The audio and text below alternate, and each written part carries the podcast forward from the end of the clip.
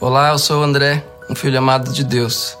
Eu aprendi essa fala caminhando com pessoas que amam o Senhor Jesus também. E não foi num momento muito confortável ou de coisas boas acontecendo. Foi num momento de dor, de desafio e de aprendizado. E hoje eu posso contar a minha história sem ter vergonha, sem ter medo, porque eu sei que o Senhor Jesus me aceita como eu sou e cuidou de mim até agora.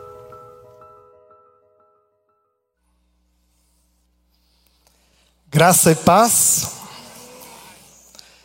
Você gosta de viajar? Bora viajar? Eu quero apresentar para vocês um roteiro fascinante de viagem que começa num salmo. Um salmo que é o primeiro de 15 salmos num velho inário lá no livro de Salmos, e que são os cânticos de peregrinação. Na sua Bíblia, se você abrir no Salmo 120, você vai encontrar essa nota, esse título no Salmo que está nos originais e que então identifica como um salmo do peregrino. Salmo dos degraus, e esses salmos, esses 15 salmos, são uma coleção de salmos que eram cantados em viagem para Jerusalém, com o propósito de renovar a aliança com Deus por parte do seu povo. E ao longo dos anos, desde Davi, Salomão, depois na época dos profetas, o exílio, até o tempo de Cristo, estas viagens foram feitas todos os anos, pelo menos uma vez no ano. A festa da Páscoa era a maior, mas haviam outras duas festas em que havia esse grande movimento de subida em direção a Jerusalém. Jerusalém é a cidade onde o céu encontra a terra. Era assim que Jerusalém era chamada. E no alto de sete colinas de Jerusalém, um monte se sobressaía, o Monte Sião. Então, este movimento, esta subida, esta jornada de fé, era feita regularmente e nós vamos hoje estudar estes salmos nessa perspectiva que tem uma relação direta com a nossa jornada com Cristo, a nossa caminhada cristã. Então hoje nós vamos falar sobre discipulado, vamos falar sobre restauração de vida e vamos falar também sobre essa geografia extraordinária que conduz até essa cidade, a cidade de Jerusalém. Então, vamos viajar juntos? Abra comigo aí no Salmo 120, esse que é o primeiro dos salmos de peregrinação. E nós vamos ler acerca do clamor e da angústia do salmista que se dirige a Deus profundamente angustiado. Salmo 120 diz assim, o primeiro versículo: Eu clamo pelo Senhor na minha angústia, e Ele me responde. Esse primeiro versículo ele é um versículo que nos diz que o salmista ele está sintonizado com a busca pela presença de Deus. Mas há uma angústia na sua alma, há uma dor, há algo muito forte trabalhando dentro dele.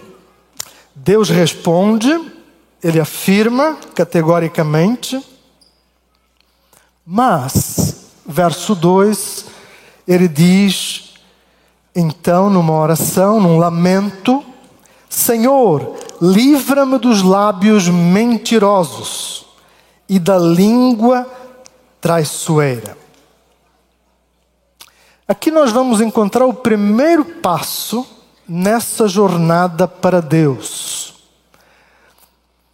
O primeiro passo é dizer não à mentira, não à falsidade, não a uma vida de aparências, não a ser mais alguém na multidão que simplesmente se acomodou e vive como o mundo vive, como a sociedade e seus valores vivem nessa ilusão de que está tudo bem.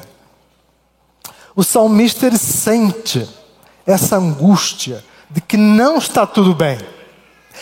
E há algo dentro dele, há um movimento, há um incômodo profundo de que a sua vida precisa mudar precisa ser diferente. E ele diz não à mentira e diz sim a Deus. E este é o primeiro movimento no discipulado. O arrependimento. Tudo começa na nossa vida com o arrependimento. Esse compreender de que as coisas não estão bem, de que não adianta fingir, não adianta simplesmente seguir sem tratar aquilo que tem a ver com a escuridão, aquilo que tem a ver com o que é tóxico, com o que não é a vontade de Deus para nós, não é o melhor de Deus para nós. Então a sua dor, a sua queixa, é a mentira em que ele vive, é esse ambiente de faz de conta. Esse ambiente tóxico, mas sofisticado às vezes, mas que tem o seu charme e que nos seduz e que às vezes até nos deixa anestesiados para aceitarmos aquilo que não é bom, que não é saudável, aquilo que faz mal à nossa alma.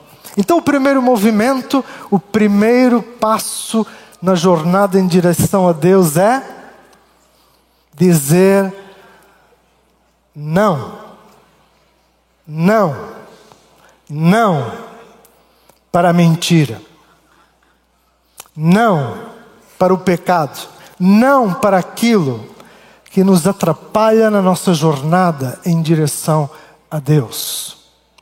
E dizer sim para aquilo que é do alto. Sim para aquilo que nos edifica, para o que constrói, para o que são os recursos que Deus nos dá para podermos ser mais livres e vencermos esses desafios na nossa vida. O verso 5 ele nos ajuda a entender um pouco melhor o contexto, a geografia do salmista. E ele diz: Ai de mim, que vivo como estrangeiro em Meseque, que habito entre as tendas de Quedar. Meseque é o distante norte, para além de Cabrobó, Lisanes, bem além. É o norte distante habitado pelos descendentes de Ismael, os ismaelitas. E de lá o salmista ele vem buscando essa presença de Deus e aquilo que ele não encontra, pelo contrário, lá onde ele vive. E ele usa mais uma outra figura que tem a ver com hoje, onde é a Arábia, onde também descendentes de Ismael, eles são violentos, homens de guerra. E ele vai continuar dizendo no verso 6 eh, e no verso 7: Tenho vivido em tempo demais entre os que odeiam a paz. Sou um homem de paz, mas quando eu, ainda que eu fale de paz, eles só falam de guerra. Então o salmista, ele respira esse ambiente, esse contexto de violência, de agressividade. Esse ambiente que é negativo e que é difícil ficar indiferente a ele. Nós vivemos numa grande cidade e há coisas que são comuns em todas as grandes cidades: pressa, ruído, multidões e um pavio curto. Principalmente quando você pega aquele volante e você se transforma, é ou não é? A gente se transforma quando a gente pega aquele volante. E o que o salmista nos está a dizer aqui é que o shalom de Deus não está onde ele está. E isso o incomoda profundamente. Ele não experimenta paz. Essa paz que ele conheceu, essa paz que só Deus pode dar, esse ser completo, é isso que lhe falta. E ele grita de dor, e ele se queixa e ele clama na sua angústia, porque à sua volta só há violência. Nós não sabemos o quanto do que ele diz aqui é projeção da sua própria luta e dos seus desafios pessoais. Porque a gente enxerga nos outros com facilidade as coisas que a gente não gosta e que são um pouco nossas também, é ou não é? Então ele vê violência, ele vê a ausência dessa paz, mas ele está incomodado, e isso é muito bom. Porque, como nós cantamos aqui hoje pela manhã, o quebrantamento é o passo seguinte a esse dizer não ao pecado, não ao mundo, não à mentira e dizer sim à verdade de Deus. Sim, aquilo que edifica. Sim, aquilo que é da luz que só Deus pode nos dar e que ilumina a nossa vida. Então ele está nesse movimento, está incomodado, está profundamente angustiado. E o salmo termina com esse lamento, não termina com um final feliz, como nós gostaríamos.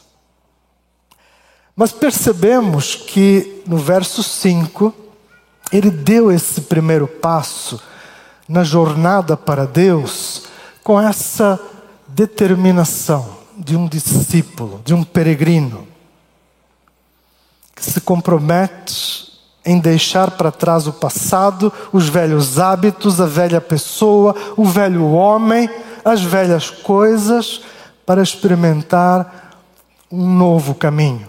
Foi assim com Abraão. Abraão deixou para trás o seu contexto seguro para se arriscar nesse movimento, nessa jornada em direção a Deus e à sua vontade. A vontade de Deus ela é perfeita, ela é boa, ela é agradável. Então, por que ter medo dessa jornada? Nós estamos numa jornada, quer você queira, quer não, numa jornada na nossa vida que é uma jornada de fé. É uma ascensão, como era para esses peregrinos a viagem para Jerusalém.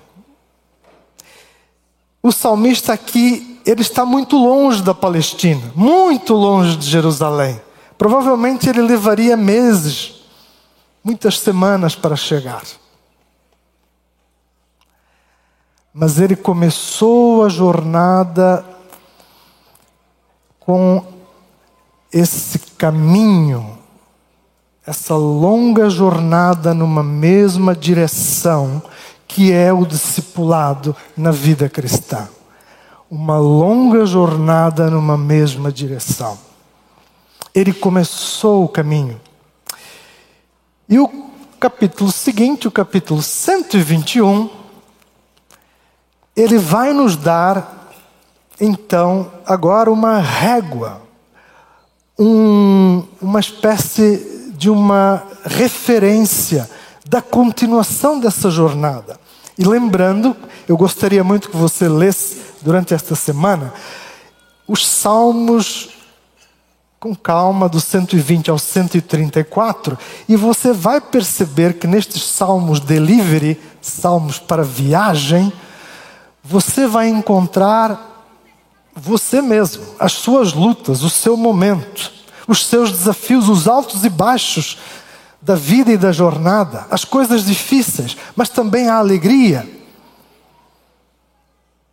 O vale difícil, mas depois a restauração que vem do exílio, Salmo 126, até ao 134 tem chão. Então leia estes salmos. Nós aqui neste panorama conseguimos entrar agora no 121 e terminar com o 134. Mas você pode ler e certamente você aprenderá muito sobre a jornada nestes salmos maravilhosos. Então abra comigo agora 121, que é o texto base da nossa reflexão.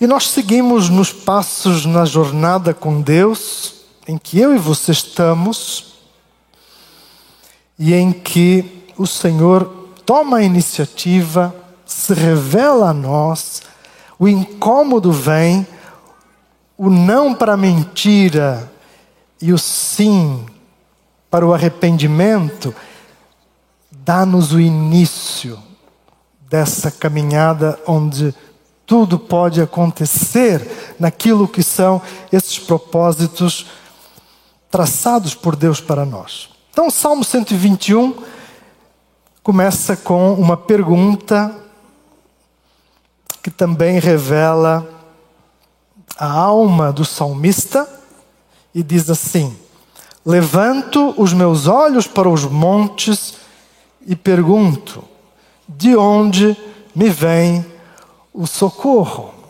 De onde me vem o socorro?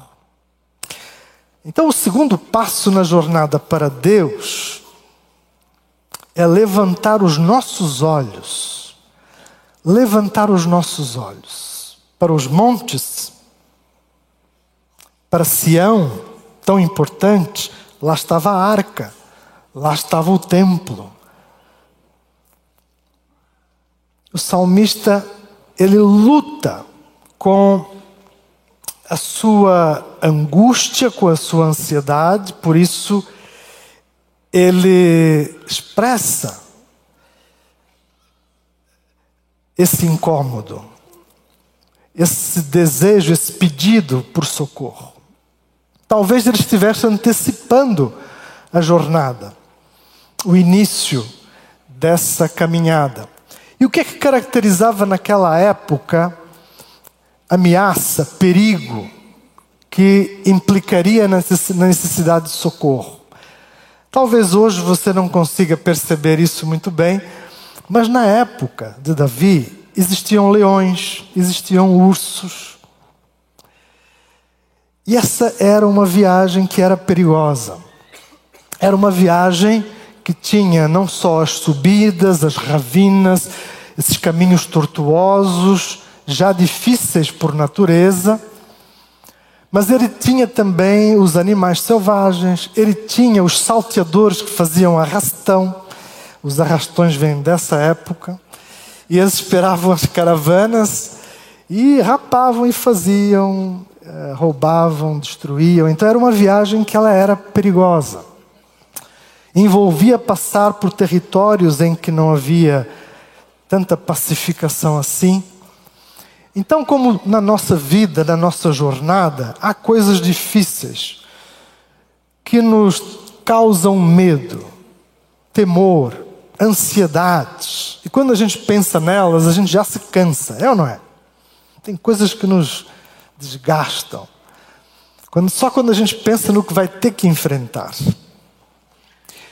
Olhar para os montes tem aqui um significado que pode estar também relacionado com as práticas dos povos quanto às divindades pagãs, como Baal, em que nos lugares altos eles levantavam altares e faziam oferendas a esses deuses.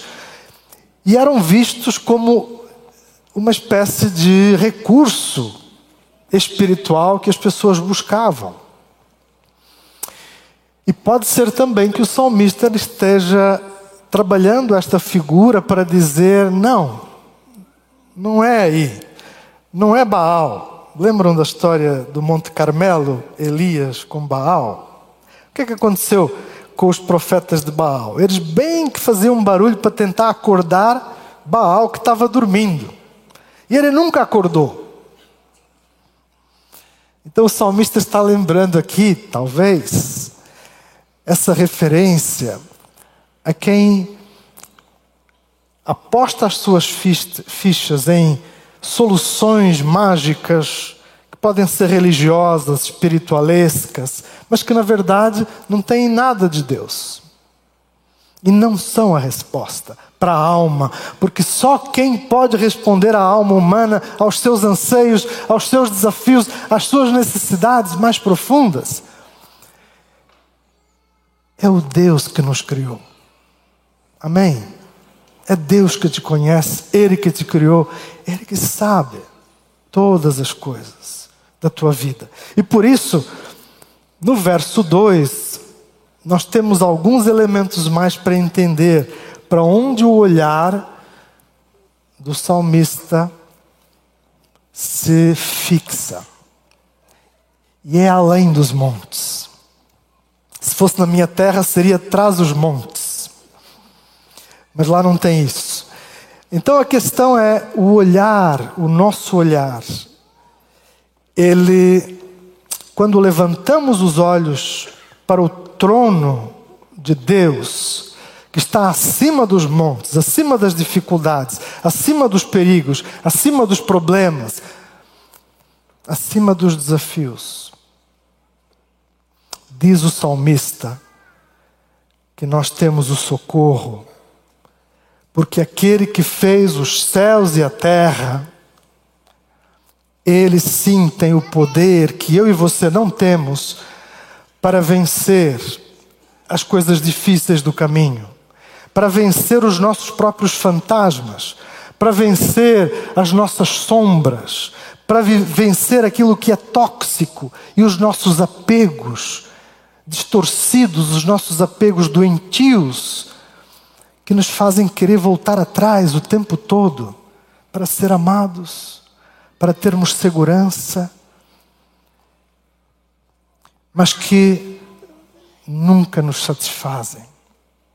Eles se tornam maus hábitos para nós, eles se tornam formas distorcidas de relacionamentos, é o viver a vida dos outros, é o viver e buscar uma dor que de alguma maneira se alimenta em nós e nos causa vitimização, mas nada disso vai contribuir para a nossa jornada de ascensão, porque nós queremos seguir crescendo. Queremos seguir para o nosso alvo, que é chegar lá. Então, o olhar do salmista não está nele mesmo, não está nas pessoas, nas criaturas de Deus, por mais que elas possam ajudar, às vezes.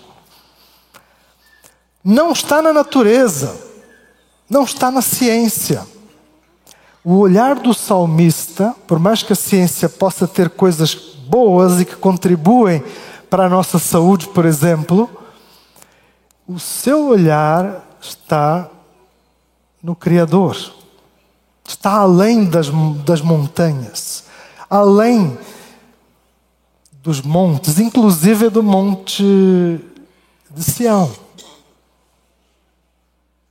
o ponto mais alto do que seria a jornada. O nosso olhar precisa estar fixado no Deus Criador que fez todas as coisas, que criou o universo e que continua se revelando a nós. Ele tem o poder de fazer aquilo que eu e você, na nossa própria força, não temos a capacidade. E aqui nós aprendemos a deixar essa bobagem de querer ser Deus, de querer controlar, como se isso fosse possível. Todas as pessoas, todas as coisas, as variáveis, e nos frustramos. E isso gera ansiedade, e mais ansiedade. E isso é tóxico, e isso é destrutivo. E isso mata. Isso não gera a vida, que é o shalom de Deus, que é a paz de Deus, que é a serenidade que vem da presença de Deus. Então, onde está o seu olhar? Está nos montes?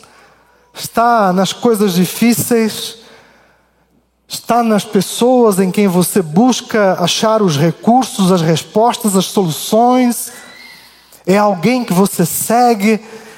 É... Quem é o teu influencer favorito?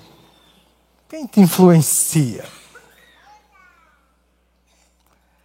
O nosso olhar, o olhar do salmista, está no Deus Criador, não está nas criaturas, não está na criação, e isso é uma coisa que nós aprendemos na jornada. É que só em Deus nós encontramos as respostas, e só em Deus nós encontramos a paz, e nós encontramos a transformação, a vitória sobre aquilo que tem a ver com o mais profundo da nossa alma. Então, onde está o seu olhar? O verso 3, ele continua e vai nos introduzir no terceiro passo da nossa jornada. E aqui nós temos algumas promessas maravilhosas e que nos ajudam a alinhar a nossa vida, a relembrar quem nós somos, fortalecidos em Deus. Isso porque o nosso olhar pode estar no monte, em Jerusalém, mas os nossos pés ainda estão no vale. Ainda estão lá na Galileia, alguns metros abaixo do nível do mar e tem 800 metros de dura subida para fazer. Onde estão os seus pés? Estão na praia da Galileia com os peixinhos, né? Os St. Peters ali à volta, você descansando no mar da Galileia. Onde você está? Onde estão os seus pés? Jesus saiu de Cafarnaum algumas das vezes que ele fez eh, essa jornada junto com os seus discípulos. Mas a pergunta onde eu estou hoje nessa jornada com Deus, ela é muito importante. Porque onde quer que seja que você está, Deus não quer que você fique aí. Por isso, ele se revelou e incomodou você, como incomodou no Salmo 120 aquele que estava cansado da mentira, cansado daquilo que não era a paz de Deus. Uma sociedade como a nossa, tão confusa, tão cheia de coisas antagônicas, torna a vida muito difícil às vezes. E o nosso desafio é entender que nós podemos estar numa multidão, numa cidade como São Paulo, mas cada um de nós tem a sua jornada. E Deus não nos chama em grupo, Deus chama cada um de nós individualmente para fazer esse caminho. E esse caminho implica em você não ficar onde você está. Não é em Quedar que você tem que ficar, lá no estrangeiro. Mas também não é na Galileia. Há um caminho ascendente que é difícil e que espera você. Talvez você esteja já numa dessas à beira dessas ravinas, desses precipícios que fazia parte da cordilheira norte, no acesso a Jerusalém. Bem difícil esse caminho. Bem difícil. Deus sabe onde você está nessa jornada, mas Deus não quer que você fique aí. Ele chama você para um passo mais. E esse passo é um passo de confiança. O terceiro passo em direção a Deus é confiar nas Suas promessas ao entregarmos a nossa vida e a nossa vontade nas mãos de Deus. Ele nos conhece, Ele nos fez, Ele faz o caminho conosco, e isso faz toda a diferença. Então, as promessas de Deus, elas não são uma caixinha para a gente abrir e só pensar nas coisas boas, para nos motivar, para ficar repetindo, pensamento positivo. Nada disso funciona. As promessas de Deus são para nós, sim, as compreendermos, e isso afeta a maneira como nós enfrentamos a vida e encaramos a vida e entendemos os desafios e isso modela emoções, comportamentos, escolhas, prioridades. É esse o discipulado que transforma e que faz trabalhar a nossa alma, que nem lá na academia quem está fazendo a musculação e para ganhar cabedal você precisa malhar e malhar muito. Essa academia da alma é a subida, é a jornada. Desde o momento em que dizemos não para a mentira, não para o pecado, não para o passado, não para o que é tóxico, para o que é da escuridão, e sim para essa jornada com Deus de transformação.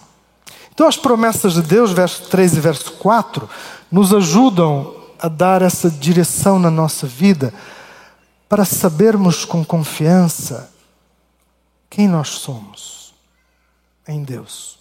Verso 3: Ele não permitirá que você tropece, o seu protetor se manterá alerta. Sim, o protetor de Israel não dormirá, ele está sempre alerta.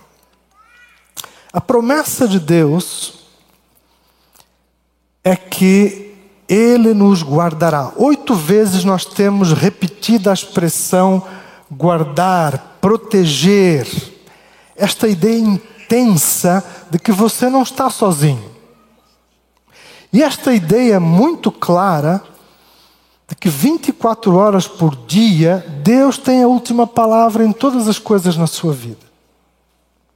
Isto é um seguro contra todos os riscos? Não. Não é essa a ideia. Você não aciona o seguro. Não.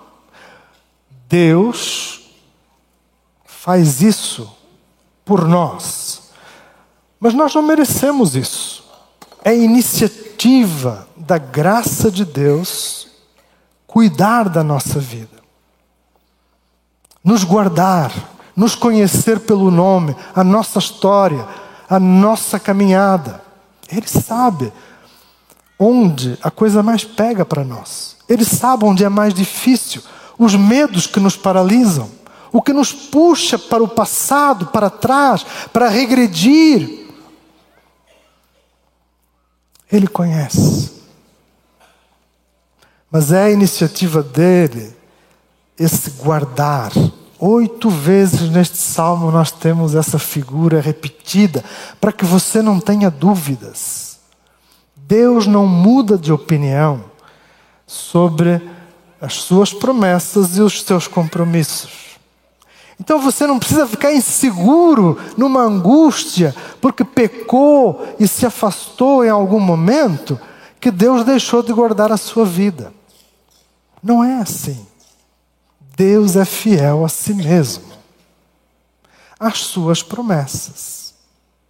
E Ele age conosco nessa aliança em que Ele escolheu nos guardar, nos proteger. Este salmo ele foi dado no contexto em que o povo escolhido, o povo judeu, era o povo que Deus separou para se revelar à humanidade. Mas hoje, eu e você somos os herdeiros espirituais das promessas deste salmo.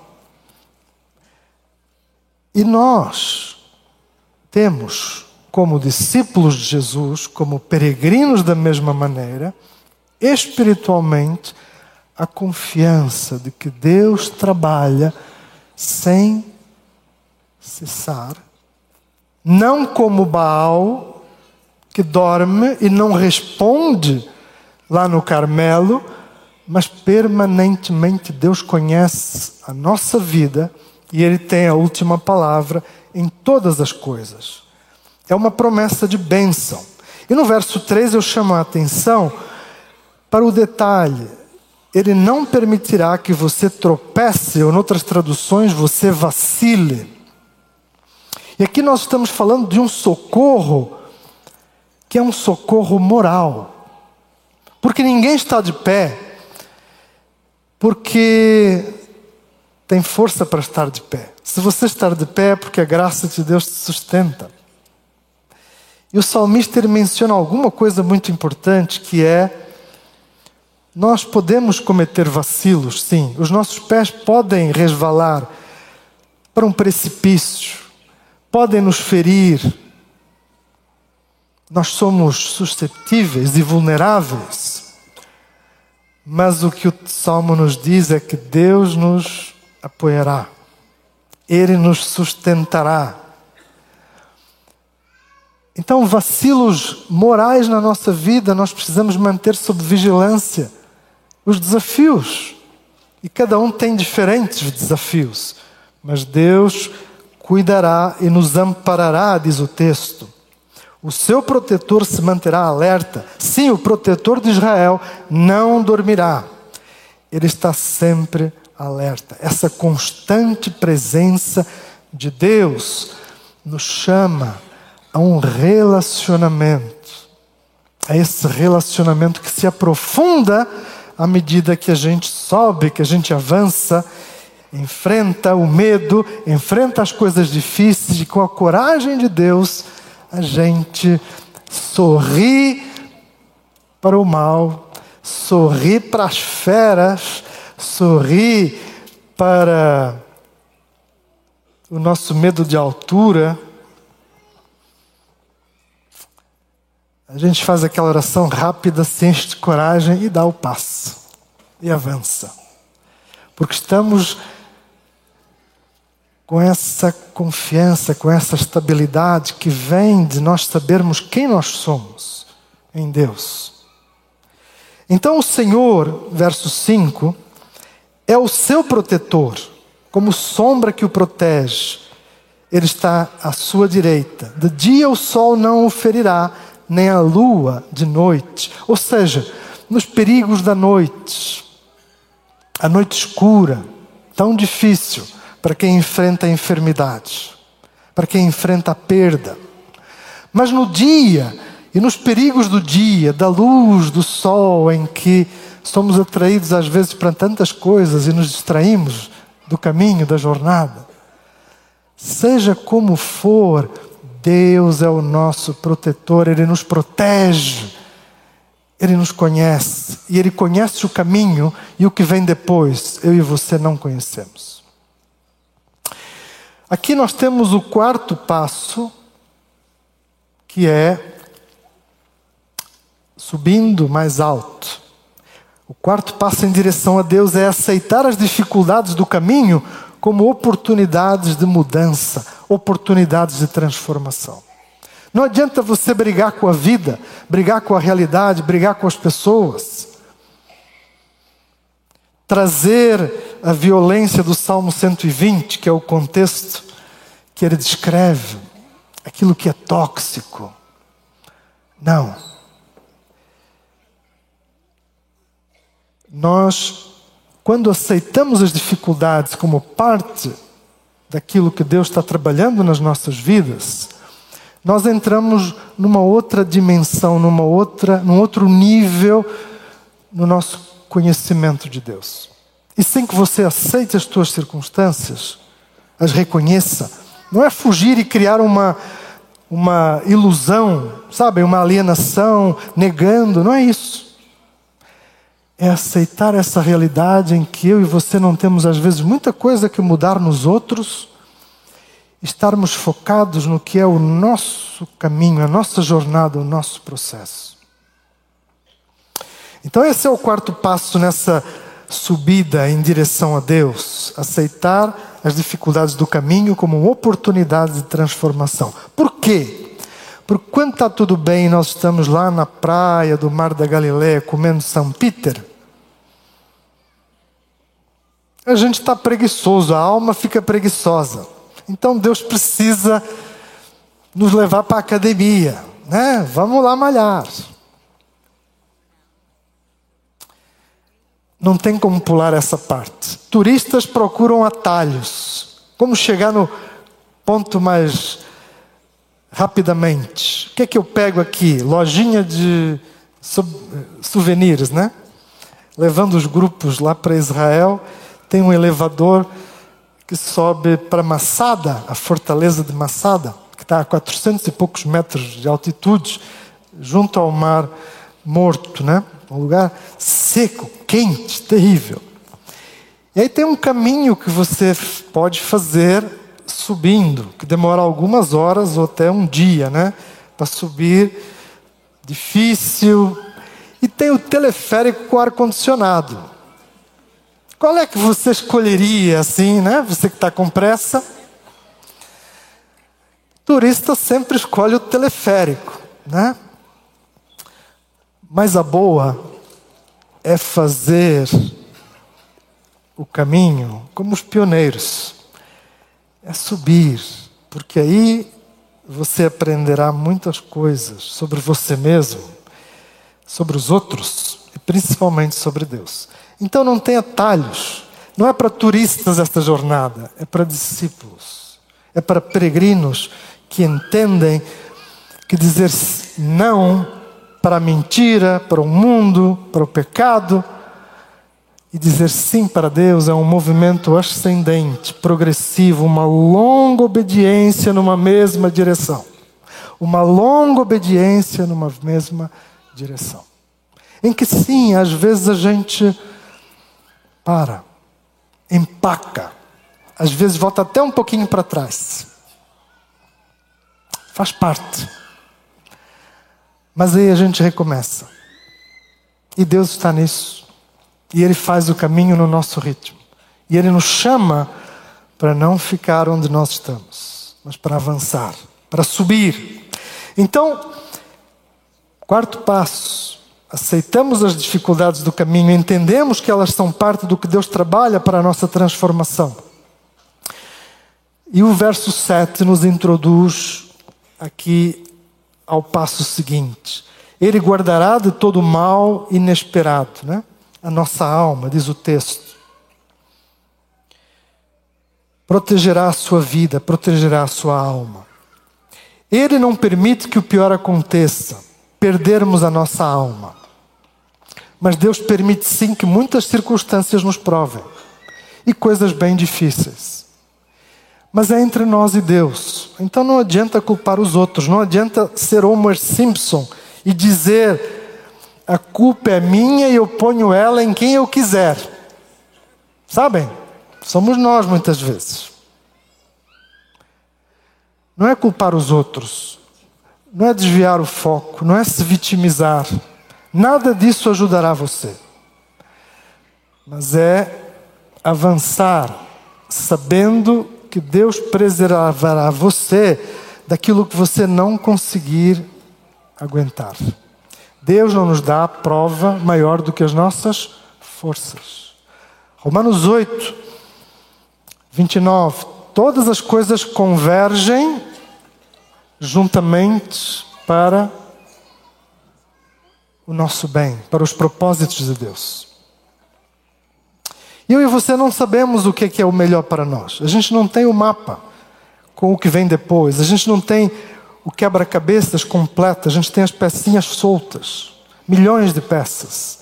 Só Deus conhece como elas encaixam.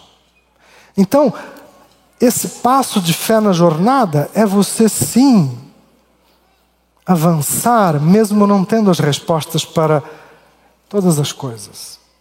Mesmo você registrando lá no livro de reclamações de Deus, aquilo que você quer deixar bem claro que você não gostou.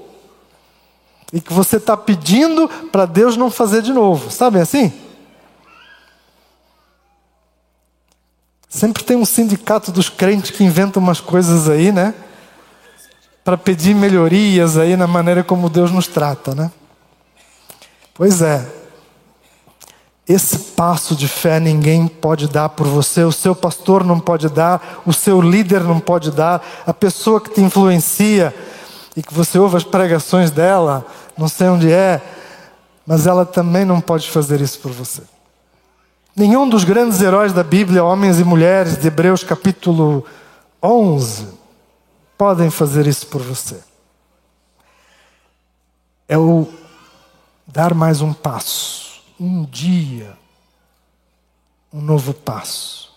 E nesse relacionamento de intimidade com Deus que nós vamos aprendendo a valorizar, a buscar na palavra, na oração, porque estes são salmos para orar, para cantar também, mas para orar. Eles modelam a nossa alma. Aí a gente vai aprender a depender de Deus. Dependência de Deus. Em todo tempo, na saída e na entrada, verso 8, termina o salmo ou seja, desde o berço até o túmulo, o Senhor nos guarda em todas as nossas jornadas. Ele é o nosso socorro em todo lugar, em todas as geografias, seja distante, seja de quem já está na, na última subida, olhando o Monte Sião, lá em Jerusalém. Ele cuida de nós. Ele nos protege. Nós podemos confiar nele e mesmo além da morte. Porque esta vida é muito curta, é muito pequena. Deus nos criou para a eternidade. Então, no depois, que eu e você ainda não conhecemos, Deus continua a ser o nosso protetor. Para aqueles que o amam, para aqueles que o buscam para aqueles que encontraram o monte mais importante, mais do que o Monte Sião, no texto, o Monte do Calvário. É no Monte do Calvário que uma cruz foi levantada e nessa cruz o Senhor Jesus, o nosso Salvador, ele morreu em nosso lugar ele pagou o preço mais alto. Sobre ele foi cumprida a justa ira de Deus pelos nossos pecados. Então, para onde vamos nós no final desta jornada? Para a cruz. Cantamos isso hoje. É para a cruz que nós vamos. É para esse encontro com o Senhor que já venceu a morte, que já venceu o mal, que já venceu o maligno, que já venceu toda a condenação. E eu e você hoje somos livres, livres em Cristo para viver uma vida que é o fruto da obra de transformação que o Senhor faz em cada um de nós. Então pare de dar desculpas. Para de olhar para os outros. Para de culpar os outros. Para de, para de ficar olhando para trás. O seu olhar, o seu foco precisa estar no trono de Deus e precisa estar no monte, que é o monte do Calvário, onde a cruz de Cristo, uma cruz vazia, nos encontra para recomeçarmos todos os dias. Todos os dias nós somos chamados pelo Senhor para recomeçar a jornada. É verdade, tudo de novo. Um dia de cada vez. Para lidarmos com esses apegos doentios, para lidarmos com os defeitos de caráter, com os desafios, o que pega para cada um de nós, meninos e meninas de maneiras diferentes, as nossas feridas, esse controle que nos mata e mata as pessoas à nossa volta. Cristo nos libertou para sermos as pessoas que vivem a paz de Deus, o shalom de Deus, e que tem essa serenidade que vem do encontro com Cristo. Então vá à cruz, vá ao Monte do Calvário, não o troque por nenhum outro, por nenhuma outra montanha, nem Campos de Jordão. É o Monte do Calvário onde nós chegamos e recomeçamos todas as vezes. Nessa intimidade, nessa amizade, nesse relacionamento que vamos aprendendo a confiar mais e mais em Cristo Jesus. E no Salmo 134, que conclui os salmos de peregrinação, a bênção. Verso 1: Venham, bendigam o Senhor, todos vocês, servos do Senhor, e no verso 3, de Sião os abençoa o Senhor que fez os céus e a terra. E agora a figura muda. E a figura é: chegamos. Estamos em Sião, estamos em Jerusalém. Essa parte da viagem foi vencida. E percebem qual é o tom do salmo? Não é mais de lamento, não é mais o salmo em que começa o arrependimento com o não para o mundo, não para o pecado, não para a mentira. Agora, qual é o tom do salmo? É louvor e adoração.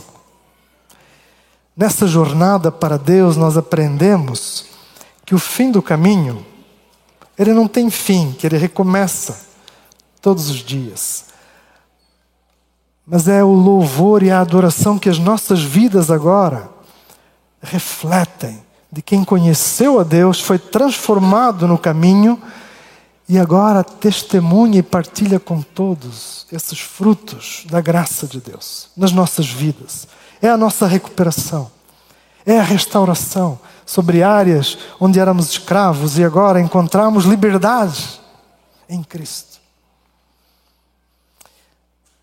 É essa leveza que vem de quem chegou, aprendeu e hoje não está mais tão preocupado com as coisas lá de trás ou de fora, mas é a partir do, da sua alma, do seu interior, a partir dessa estabilidade espiritual, que agora o movimento é para louvar e adorar e engrandecer a Deus, reconhecendo que Ele é o Senhor das nossas vidas. Amém?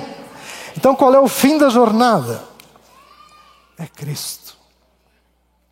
É o recomeço.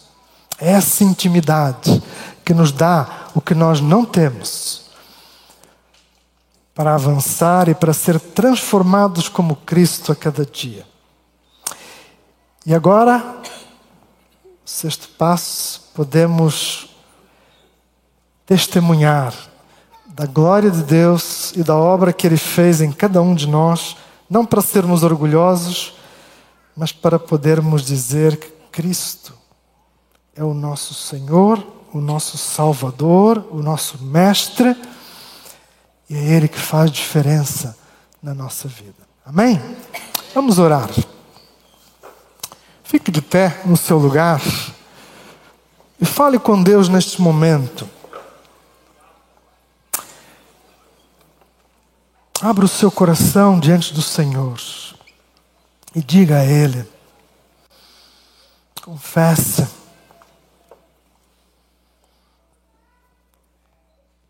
Declare.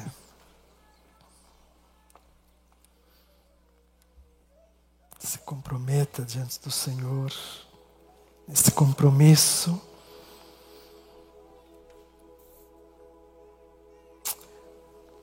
Oh, Senhor Jesus. Deus maravilhoso. Obrigado, Senhor Jesus, pela Sua presença, que tudo muda. Obrigado porque o Senhor nos conhece, a cada um de nós. O Senhor sabe o trabalhar da nossa alma, onde cada um de nós está nessa jornada. Obrigado porque o Senhor já nos deu todos os recursos que nós necessitamos para experimentar a Sua transformação, o Seu poder. E nós queremos, queremos seguir, queremos essa maior intimidade com o Senhor e a Sua presença.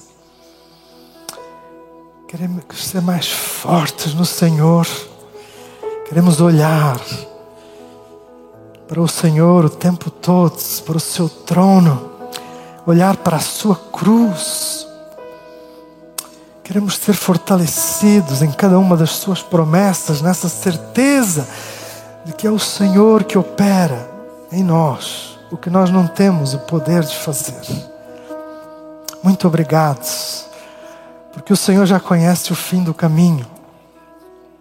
E nós podemos confiar que o Senhor está conosco a cada passo. É o Senhor que nos sustenta, é o Senhor que nos protege. Que a honra e a glória sejam ao nome do Senhor Jesus.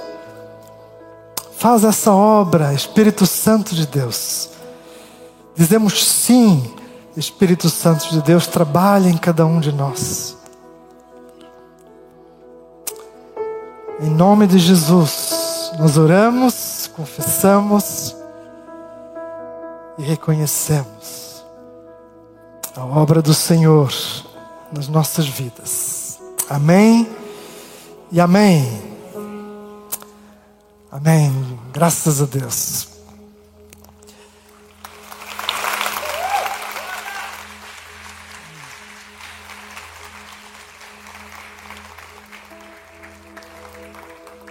Hoje nós estamos lançando o Ministério Altitude, um ministério que é formado por irmãos e irmãs como eu, que caminham juntos nessa jornada para cima. E o ministério trata áreas de desafio, de recuperação, como feridas emocionais, codependências, maus hábitos, as doenças da alma. E você é muito bem-vindo para conhecer mais sobre esse ministério. O André e a equipe estão à disposição de vocês. Aqui à frente estarão alguns destes nossos irmãos. Também temos o balcão lá no final. E você poderá saber mais sobre este ministério, então, ao final. Também quero convidar você para o próximo sábado. Nós teremos o primeiro encontro, então, presencial do Ministério Altitude, aqui na nossa igreja, às nove horas da manhã. Vai ser um tempo muito bom para ouvirmos testemunhos como o André, que partilhou um pouquinho da, nossa, da sua vida. Você vai conhecer outras histórias e poder assim se conectar nesse propósito. E que Deus abençoe cada um de vocês. Amém.